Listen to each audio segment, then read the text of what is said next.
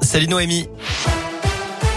Salut Cyril, salut à tous. Côté trafic, on a quelques travaux à signaler cette semaine, notamment sur l'A47. La circulation sera réduite entre Rive de Gier et Givors en direction de Lyon cette nuit et les deux nuits prochaines entre 22h et 5h du matin.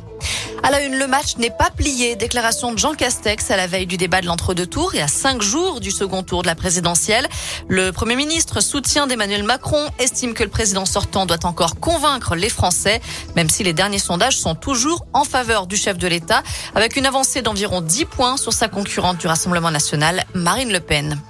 Retour dans la région avec une personne en mauvaise posture au barrage de Pierre-Bénite. Un scaphandrier serait bloqué sous l'eau, sa jambe étant accrochée par 10 mètres de fond selon France 3. Plongeur professionnel, il travaillait sur le barrage quand il a été aspiré par un siphon de l'écluse. Les pompiers se sont rendus sur place. Des étudiants blacklistés, grosse polémique à l'université Lyon 3.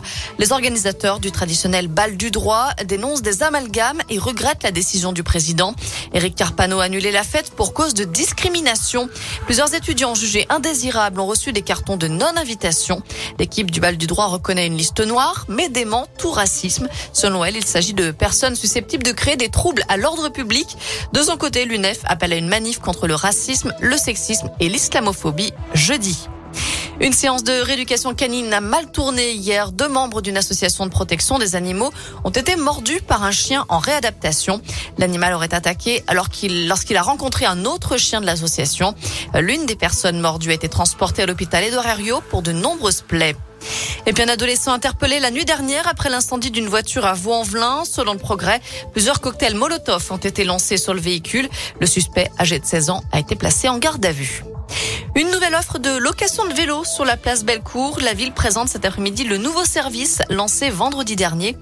Le but, c'est bien évidemment de promouvoir un tourisme vert au cœur de Lyon avec des vélos classiques, électriques ou cargo pour les voyageurs, les familles et les sportifs. Ces locations se retrouvent au kiosque K2 à côté de l'office de tourisme. Allez, un mot de sport, du basket à suivre ce soir. L'Asvel, troisième du championnat, se déplace sur le parquet de Chalon-Reims, dernier du classement. Code d'envoi à 20h. Enfin, prudence, si vous êtes tenté par une petite baignade dans un lac de la région avec le retour du soleil, la préfecture de Haute-Savoie rappelle le risque de noyade par hydrocution. Euh, bien que les températures extérieures soient de plus en plus chaudes, l'eau des lacs, elle, est toujours froide. Euh, d'où l'importance d'adopter les bons réflexes comme entrer progressivement dans l'eau et éviter, bien sûr, les expositions au soleil prolongées. Voilà pour l'essentiel de l'actu. Côté météo, justement, pour cet après-midi, on va garder notre beau ciel bleu et le soleil. Les températures grimperont jusqu'à 20 degrés, voire 21 degrés à Lyon pour les maximales.